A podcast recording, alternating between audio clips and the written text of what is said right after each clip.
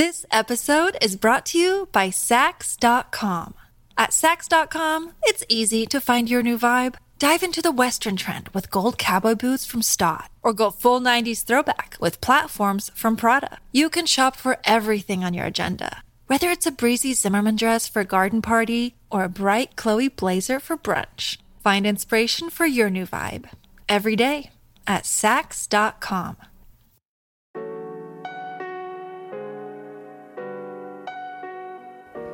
Hola a todos, soy Víctor Abarca y estás escuchando Expreso con Víctor, el podcast diario sobre tecnología, tecnología que importa y cultura digital.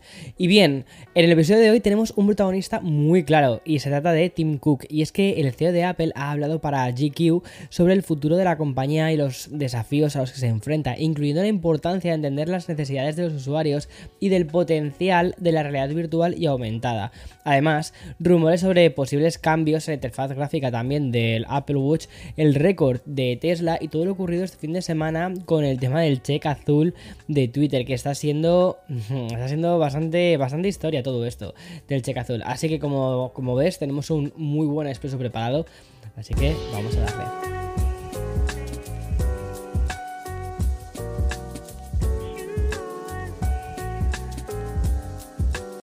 This episode is brought to you by Sax.com. At Sax.com, it's easy to find your new vibe. Dive into the Western trend with gold cowboy boots from Stott, or go full 90s throwback with platforms from Prada. You can shop for everything on your agenda, whether it's a breezy Zimmerman dress for a garden party or a bright Chloe blazer for brunch. Find inspiration for your new vibe every day at Sax.com.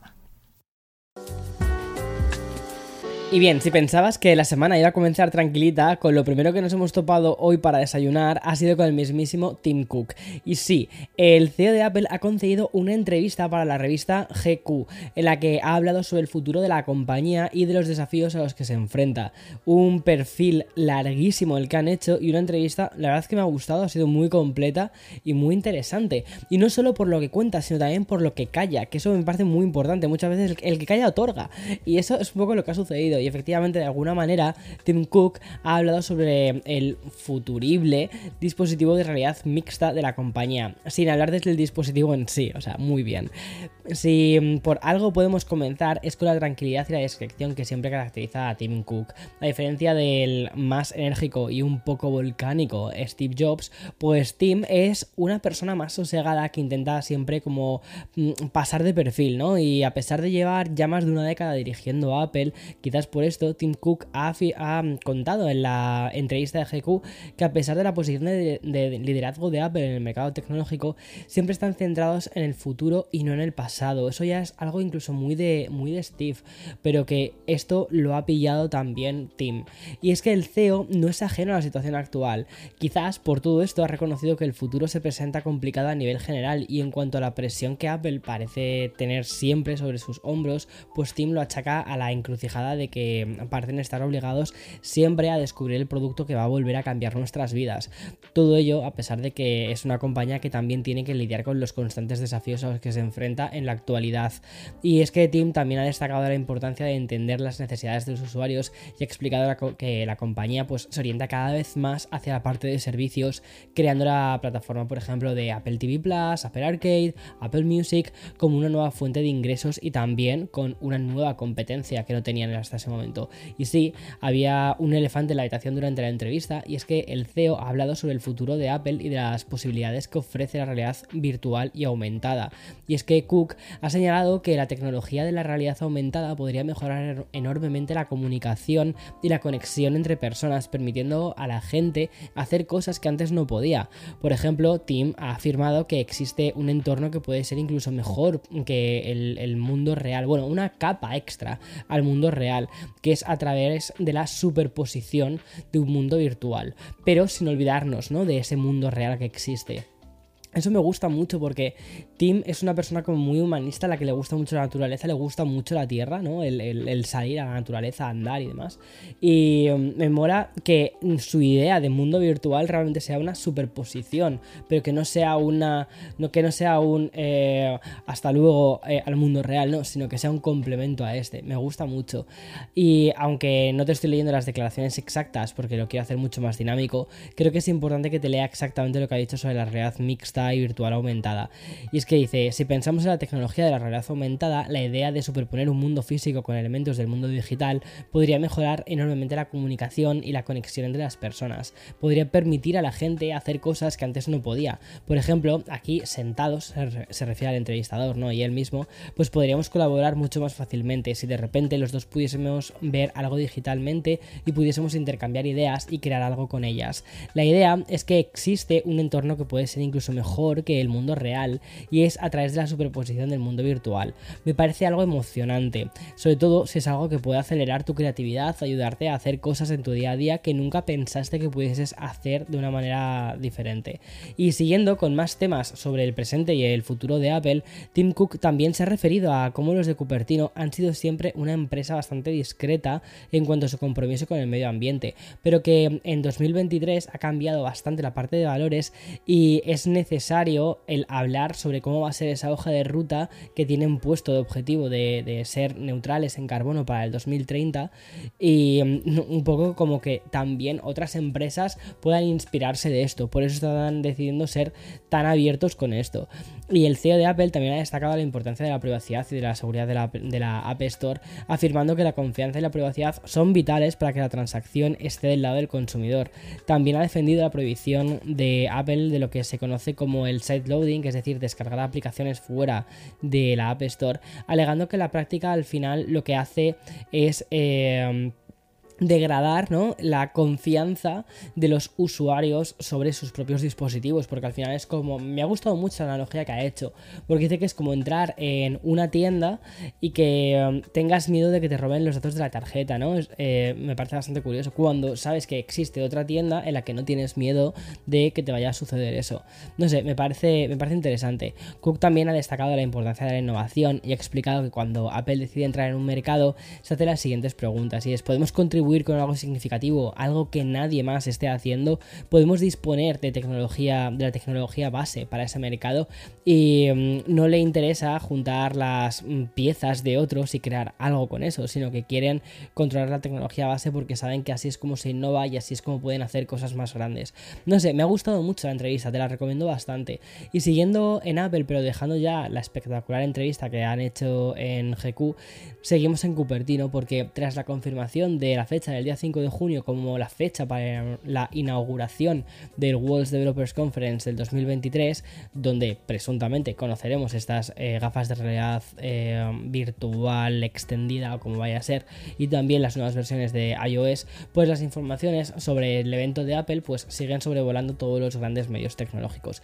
Y es que lo último que he podido leer es en la newsletter semanal de Bloomberg especializada en información relacionada con Apple. Y ahí he podido ver que la gente de Cupertino Apple estarían planteando hacer grandes cambios en el Apple Watch, concretamente en la interfaz gráfica gracias a la llegada de este próximo Watch OS 10, lo cual tiene bastante sentido. Y es que según Bloomberg el update respecto a este Apple Watch se convertirá en uno de los platos fuertes de la próxima keynote que se va a celebrar entre el día 5 y el 9 de junio, una conferencia de desarrolladores que en su edición del 2023 también debería traernos, como te decía antes, ¿no? el dispositivo de realidad eh, mixta de Apple. Pero volviendo al Apple Watch, ¿vale? La información habla de cambios bastante profundos y evidentes en la interfaz gráfica de este dispositivo. Una renovación que también significaría un cambio en el propio rendimiento de este gadget. Y aunque los cambios en hardware van a ser menores en, los nuevos smartwatch que se lancen a lo largo de este 2023, los rumores indican que tendremos que esperar hasta el 2024 para ver un nuevo diseño en la parte de hardware de los Apple Watch con estas pantallas que se rumorea ya que están trabajando, que son las micro LED. Y es que desde su lanzamiento en septiembre del 2014, el Apple Watch ha experimentado pocos cambios en la parte de su interfaz gráfica. Pero pero que estos cambios serán una buena noticia para muchos de los usuarios de este dispositivo. A mí personalmente me gusta, me gusta como es el Apple Watch, me, me, me, me parece súper intuitivo y porque también llevo ya, no sé, nueve años, wow, nueve años con este dispositivo, entonces te terminas habituando. Y no podemos dejar a un Cupertino porque hoy tengo que contar también la decisión del Tribunal de Apelaciones de Competencia del Reino Unido, la cual anula la investigación de la Autoridad de Competencia y Mercados, el CMA por sus siglas, sobre el navegador móvil y el servicio de juegos en la nube de Apple. Y es que resulta que el tribunal ha dictaminado que la CMA no cumplió con los plazos legales establecidos para las investigaciones sobre Apple, lo que significa un éxito de Apple respecto a esta apelación. Y es que la decisión de la CMA investigar a Apple y Google se produjo después de un estudio de mercado de este duopolio móvil tras encontrar indicios de monopolio en el ya lejano diciembre del 2021.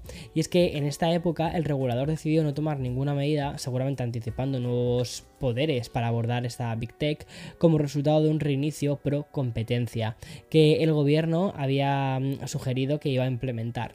Pero el gobierno no cumplió con este plan, dejando a la CMA sin los nuevos poderes esperados y en definitivamente y en definitiva, vale, pues la investigación de la CMA sobre Apple pues ha sido anulada, lo que significa que no habrá una investigación formal sobre el navegador móvil y el servicio de juegos en la nube. Y ya entramos ahora en un pequeño bloque improvisado sobre dos de las compañías de Elon Musk. Obviamente has acertado, te voy a hablar de Tesla y también de Twitter, pero no pasamos por, o sea, primero vamos a irnos al fabricante de coches electrónicos y después vamos a hablar de Twitter, ya que Tesla ha hecho público el primer informe de producción y entregas del año, un informe que significa un nuevo récord de, de entregas, concretamente la cifra de 422.875 vehículos electrónicos durante e, electrónicos eléctricos durante los primeros tres meses del año. Y respecto a las unidades producidas, pues nos tenemos que ir a las 440.808. En ambos casos, todos los coches producidos como los entregados representan dos récords para la empresa de Elon Musk. Y mirando con más detalle, encontramos que el Model 3 y el Model Y pues fueron los coches más populares de Tesla, con 412.180 entregas en el primer trimestre y mm, mientras que el Model S y el Model X solo representaron 10.695 entregas en este mismo periodo. A pesar de todo esto, las entregas totales han aumentado un 36% respecto al mismo trimestre pero del año anterior y un 4% en comparación con el cuarto trimestre del 2022. Son buenas noticias para un Elon Musk que tiene que esperar al 19 de abril para conocer el primer trimestre financiero y a ver cómo termina saliendo. Bueno, y de la buena noticia, ¿no? De, cómo está yendo Tesla, pues algo un poquito más convulso. Y es que si has estado atento a Twitter durante este fin de semana, ah, seguramente has visto que hemos tenido un nuevo drama relacionado con el, con el check azul, ¿no? Y es que resulta que el pasado 1 de abril era el día elegido por Elon Musk para finalizar con la verificación gratuita de los usuarios. Y es que la semana pasada Twitter anunció que comenzaría a eliminar las marcas de verificación heredadas el mencionado 1 de abril. Pero esto se limitó a casos muy específicos. Además, también habíamos conocido, gracias a informaciones de medios especializados, que alrededor de 10.000 de las cuentas más seguidas iban a conservar sus marcas de, verificación heredadas, incluso sin suscribirse a lo que es Twitter Blue. Sin embargo, llegó el 1 de abril y con ello, pues un pequeño caos. Y es que durante este fin de semana, Twitter eliminó la insignia verificada del New York Times después de que el sitio dijese que no iba a pagar por Twitter Blue. Y a pesar de ser una de las 10.000 cuentas más seguidas, se quedó sin este check azul. Y paralelamente, la cuenta verificada y oficial de Twitter publicaba un anuncio de aviso, y es que iban a quitar las marcas de verificación blancas sobre azules de los usuarios heredados verificados. Pero han pasado tres días y esto no ha sucedido de forma general. ¿El motivo? Pues que se trata de una tarea manual y muy minuciosa. Twitter también ha cambiado las etiquetas que aparecen cuando haces clic en el check azul. El objetivo es diferenciar entre los suscriptores verificados heredados y los que sí que están pagando por Twitter Blue. Por esto, si haces clic en una de estas cuentas que tiene la verificación por cuestiones históricas, te va a aparecer el siguiente mensaje. Dice, esta cuenta está verificada porque es una cuenta verificada heredada. Sin duda, todo lo que está pasando con el cheque azul está siendo uno de los temas más de meme, relato, narrativa que se ha generado en los últimos meses. Seguramente esté ocurriendo porque representa muy bien ciertas generaciones y porque es un retrato de la cultura digital y también porque al final es como una muestra de Estatus comprado. Esa es muy buena. Y bueno, y acabamos el podcast de hoy, que está siendo un poquito más largo, pues para hablar de los beneficios que hay detrás de TikTok. Y es que ByteDance, la empresa detrás de la aplicación de vídeos cortos, ha informado de un aumento de sus ingresos de más del 30%, superando así los 80.000 millones de dólares en el 2022. Esta buena noticia para TikTok es como una especie de bomba de oxígeno para ByteDance, y es que hay que recordar que la aplicación está viviendo una era de incertidumbre. Como te he ido contando en Expreso con Víctor, existe la amenaza de prohibir de manera definitiva TikTok en Estados Unidos, por no hablar de que su uso ya está prohibido a nivel gubernamental en diferentes países y también eh, está el interrogatorio al propio CEO de TikTok en una audiencia que se hizo, creo que esto fue la semana pasada, ¿no? En el Congreso de Estados Unidos y que se extendió por cuatro horas y media. Y por todo esto, a pesar de la amenaza de prohibir TikTok en Estados Unidos, pues la popularidad de TikTok sigue en aumento. Y es que actualmente tiene 150 millones de usuarios mensuales en Estados Unidos lo que ha generado preocupaciones acerca del acceso de China a los datos que está recopilando y a pesar de esto los anunciantes están invirtiendo en esta plataforma. No sé hasta qué punto es todo esto cierto, ¿vale? Porque yo la verdad que me meto en, TikTok y tampoco veo tantísimos anuncios. Y además hay una cosa muy interesante y es que los vídeos son de 15 segundos. Tú como anunciante, si tu anuncio dura ya 15 segundos o 30 porque quieres hacer llegar tu mensaje, la gente no quiere ver eso. La gente no quiere ver vídeos de 15 segundos y luego tragarse anuncios de 30 segundos. O sea, no sé si me explico. Pero bueno, a ver qué pasa, a ver qué pasa. Pero creo que el formato corto de este estilo está en decadencia. ¿Vale? Y ya hasta aquí. Mañana, como siempre, más y mejor. Chao, chao.